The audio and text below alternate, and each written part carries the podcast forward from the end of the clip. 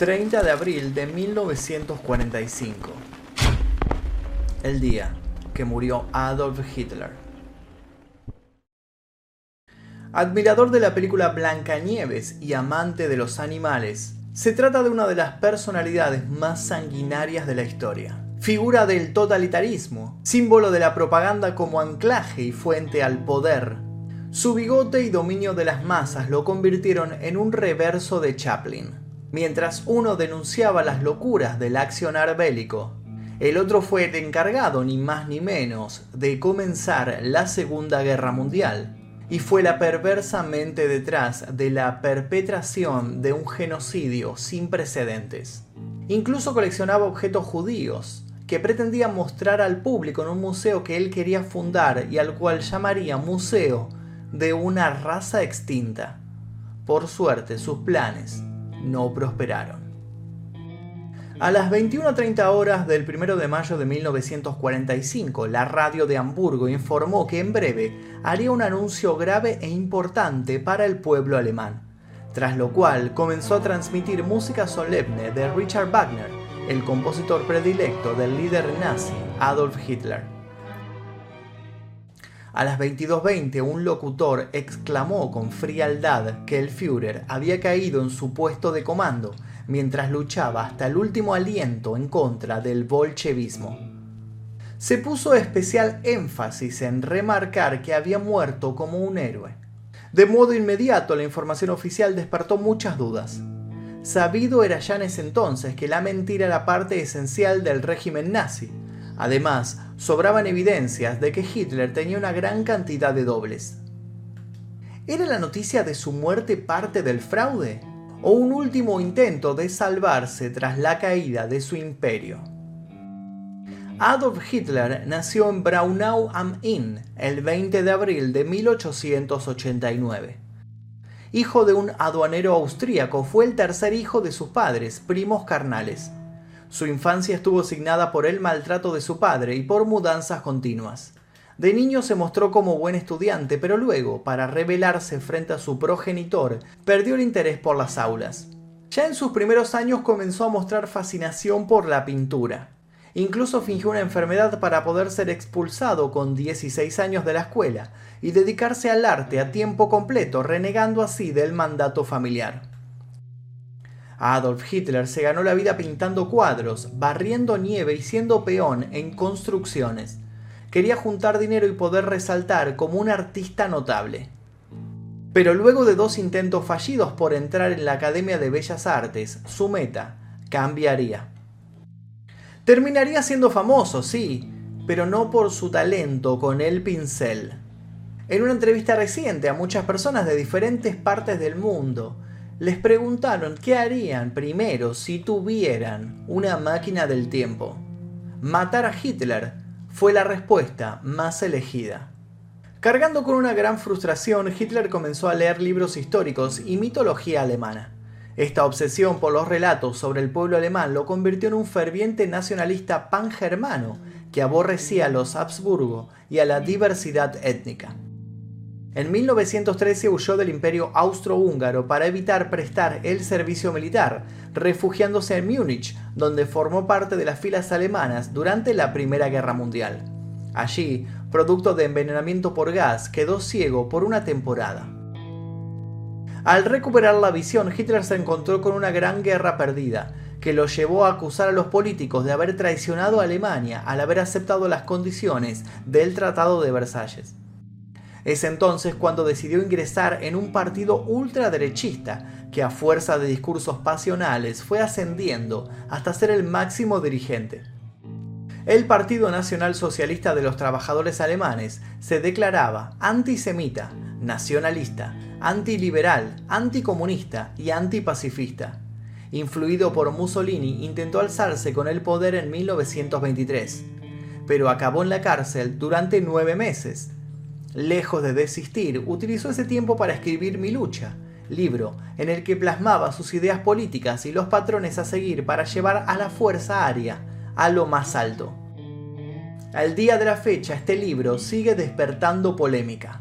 Una vez abandonó la prisión, Hitler reflotó el Partido Nacional Socialista expulsando a todos aquellos que no compartieran sus ideales o que pudieran hacerle sombra. Fue entonces cuando se rodeó de Goering, Goebbels y Himmler. El trabajo conjunto de su séquito llevó del lado de Hitler a miles de alemanes descontentos con la crisis en la que estaba el país. Poco a poco fueron ganando adeptos hasta que en 1933 fue nombrado jefe de gobierno por Hindenburg. Estando ya en la posición de poder, destruyó el régimen constitucional e instauró una dictadura de partido único con él como máximo referente daba comienzo al Tercer Reich. Este era un régimen totalitario, nacionalista exacerbado, repleto de banderas y ostentosos escenarios. Un régimen que tenía gran parte de sus fundamentos basados en la superioridad racial. Tras la muerte de Hindenburg, Hitler se proclamó Führer de Alemania, sometiendo al ejército a un juramento de fidelidad. Todos aquellos que no lo siguieron acabaron muertos o mal heridos en la noche de los cuchillos largos de 1934. Además, se aceptaron las leyes de Nuremberg que iban allanando el camino a Hitler para el exterminio sistemático de los judíos, que también eran usados para la experimentación inescrupulosa de todo tipo. Por esta época, un Hitler que cada vez con mayor obsesión ensayaba sus discursos, comenzó a entablar lazos fuertes con otros dictadores europeos. En 1939 Alemania contaba con un ejército profesional, bien entrenado, adoctrinado y armado. Su objetivo, el dominio de Europa y también del mundo. Convencido de su poder, Hitler invadió Polonia. Allí se encontraría con la oposición armada de Francia y Gran Bretaña. Estallaba la Segunda Guerra Mundial, guerra que terminaría con la vida de más de 60 millones de personas, según algunos cálculos. Otros no dudan en hablar de 100 millones de muertos, o tal vez más. Durante los primeros dos años de guerra, el ejército alemán derrotó a sus oponentes, ocupando Noruega, Dinamarca, Holanda, Bélgica, Luxemburgo, Yugoslavia y Francia. Además, contaba con aliados como Hungría, Rumania, Bulgaria, España, Italia y Finlandia. Gran Bretaña resistía como podía los intentos de invasión y los bombardeos alemanes. Fue entonces cuando Hitler decidió ir por la Unión Soviética, ya que le daría un territorio inmenso y la puerta a Asia. Pero su declive comenzó en 1941 cuando Estados Unidos entró en la guerra. Allí fue cuando el curso de los acontecimientos empezó a torcerse para el hasta entonces arrollador líder nazi. Tras la incursión estadounidense vendría el contraataque del Ejército Rojo, el desembarco en Normandía, el avance de los aliados a través de Francia y la liberación de París. Hitler se vio contra las cuerdas. El 24 de abril de 1945 las tropas soviéticas alcanzaron los suburbios de Berlín. El Führer, al ver los carros de combate disparando las calles ruinosas, comprendió que había llegado su fin fue perdiendo poder y aliados hasta verse refugiado en un búnker subterráneo de la Cancillería. Pero, ¿qué fue lo que sucedió allí? Con la ocupación soviética en Berlín, afloraron distintas versiones sobre lo ocurrido con Hitler y la noticia de su muerte.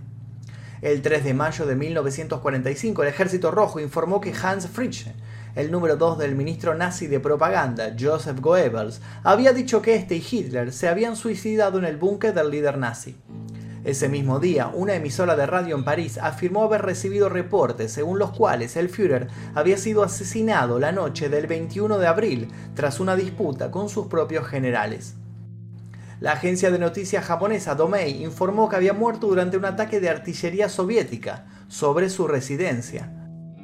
Un ex alto funcionario del Ministerio de Exteriores nazi creía que Hitler había fallecido varios días antes, a causa de una hemorragia cerebral y que había sido llevado luego a la capital alemana.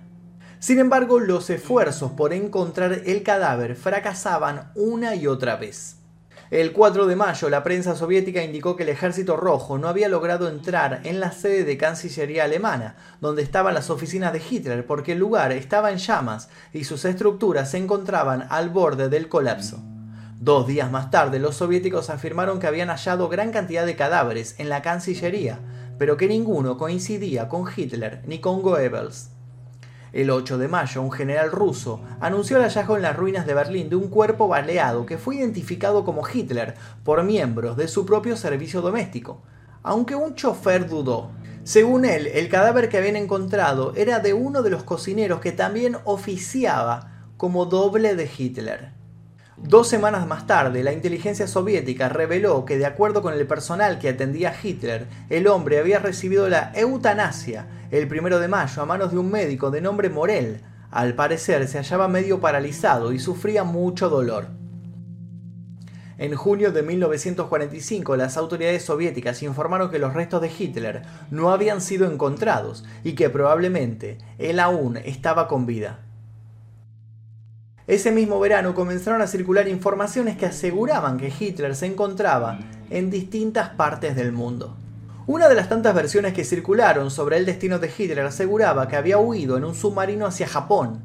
Las autoridades estadounidenses interceptaron en julio de 1945 una carta en la que se aseguraba que Hitler vivía en una hacienda en Argentina ubicada a unos 700 kilómetros de Buenos Aires. El caso llegó hasta las manos del jefe del FBI, Edgar J. Hoover, quien terminó por desestimarlo. Una década más tarde, un informe del jefe de la oficina de la CIA en Venezuela daba cuenta de que un ex soldado de las SS decía haberse encontrado con Hitler un mes antes, en Colombia. El documento aclaraba que esa oficina no estaba en condiciones de verificar la veracidad de la información. Pero entonces, ¿qué sucedió en realidad con Hitler? El 2 de mayo, miembros del cuerpo de contrainteligencia soviética conocido como SMERSH sellaban el jardín de la Cancillería y el búnker donde el líder nazi se había instalado desde enero cuando el ejército rojo avanzaba sobre Polonia rumbo a Alemania. La operación de búsqueda del cadáver fue ejecutada bajo el más absoluto secreto. El 5 de mayo los agentes del SMERSH hallaron el cadáver de Hitler y el de su pareja, Eva Braun, enterrados en un hueco abierto por una bomba en el jardín de la Cancillería. Junto a ellos estaban sus perros. Los cuerpos habían sido rociados con gasolina y estaban parcialmente quemados. El Hitler era difícil de reconocer, por lo que una vez en la morgue le removieron la mandíbula para intentar identificarlo a partir de la dentadura. Esto pudo hacerse pocos días después, cuando los soviéticos ubicaron a Kate Huserman, asistente del dentista del Führer, quien le facilitó su historial médico y los datos requeridos confirmaron que en efecto se trataba de él. Un informe presentado en noviembre de 1945 por el historiador Hugh Trevor Roper, quien durante la Segunda Guerra Mundial sirvió como oficial de inteligencia británica y estuvo a cargo de investigar la muerte del Führer, sostuvo que este se suicidó en torno a las 15.30 del 30 de abril de 1945, junto a Eva Braun, con quien se había casado el día anterior. Él se quitó la vida detonando una pistola en su boca, mientras que ella habría ingerido una cápsula de cianuro. Dado que los soviéticos habían confirmado desde el principio la muerte del líder nazi, ¿por qué siguieron alimentando durante años la teoría de que estaba vivo? Según los historiadores, Stalin tuvo gran interés por conocer el destino de Hitler, pero una vez que lo supo, guardó el secreto. La estrategia de Stalin, evidentemente, era asociar a Occidente con el nazismo y hacer ver que los británicos o los estadounidenses debían estar ocultándolo. No hay que perder de vista que la derrota del nazismo abrió las puertas al inicio de la Guerra Fría. Moscú contaba con una gran ventaja para defender su versión. Tomaron y controlaron Berlín de forma exclusiva de mayo a comienzos de julio de 1945, cuando se establecieron las zonas de ocupación. Además, detuvieron y mantuvieron cautivos por años a varios de los sobrevivientes del búnker. En su empeño por ocultar la verdad, detuvieron en secreto a Kate Huserman, la asistente dental que les ayudó a identificar el cadáver. Tras seis años en aislamiento, la condenaron por haber participado voluntariamente en el tratamiento odontológico del Führer. Los restos de Hitler permanecieron al cuidado de la unidad SMERSH que los encontró. Cada vez que se trasladaba, lo llevaban consigo. Fue así que Hitler tuvo muchas tumbas. El Führer estuvo enterrado en un bosque en las afueras de Berlín, luego en una localidad de Rathenau y finalmente en una base que los soviéticos instalaron en 1946 en Magdeburgo, en el centro este de Alemania. No fue sino hasta 1968 cuando se dieron a conocer públicamente detalles de los archivos que Moscú tenía sobre Hitler, así como de su autopsia. Unas tres décadas más tarde, en 2009, el entonces jefe de archivo de la policía secreta informó que los restos de Hitler fueron incinerados en 1970 y sus cenizas lanzadas al río Biederitz. Todo para evitar que su tumba se convirtiera en un santuario nazi. Moscú, sin embargo, conservó la mandíbula con la dentadura de Hitler y en el archivo del Estado un fragmento de su cráneo. O eso creían. En 2009 se descubriría que ese cráneo en realidad pertenecía a una mujer, lo que hizo que las viejas teorías conspirativas se volvieran a activar. Los periodistas Jean-Christophe Brissard y Lana Parshina, a quienes el gobierno de Vladimir Putin dio acceso parcial y controlado en 2016 a los archivos de Estado de la Federación Rusa, así como archivos militares y de la policía secreta relacionados con el caso, señalaron que la dentadura de Hitler se hallaron trozos de vidrio, lo que sugeriría que él tomó cianuro, y pusieron en duda que se haya pegado un tiro. Parshina informó que el líder nazi daba muestras de sufrir Parkinson durante sus últimos días, por lo que se preguntó cómo pudo dispararse con su mano derecha en esas condiciones. Brissard, por su parte, destacó que no hallaron restos de bala en la boca de Hitler, aunque cree posible que él haya pedido a alguien de confianza que le diera un tiro de gracia tras tomar el veneno. Las autoridades rusas también poseen numerosos objetos que encontraron en el búnker alemán, entre los que se destaca el sofá donde se cree que el Führer y Brown se suicidaron. En todo caso, el general y los expertos coinciden en que el cadáver hallado por las fuerzas soviéticas es de Hitler y en que la versión que ofreció la radio aquel primero de mayo de 1945 se estaba mintiendo en dos cuestiones centrales. El líder nazi no había muerto ese día y más importante aún, no lo había hecho en combate. Para ese entonces Hitler se batía en retirada para evitar sufrir la suerte de Benito Mussolini, de cuya ejecución había sido informado dos días antes. Menos que menos, quería tener que rendir cuentas por sus actos ante la justicia. El hombre que había prometido construir un imperio que duraría un milenio abandonaba la carrera tras sobrevivir a 42 atentados y afianzarse en el poder por solamente 12 años. Había sacudido al mundo, dejando a una Europa en ruinas y una herida aún latente. Por otro lado, muchos sospechan que todas estas versiones ocultan la realidad, que el terrible dictador vivió sus últimos días impune, en total libertad. De un modo u otro, viendo cómo la extrema derecha avanza en el mundo moderno, podemos decir que muerto o no, el legado de Hitler sigue presente. Al menos hasta que la máquina para viajar en el tiempo sea inventada.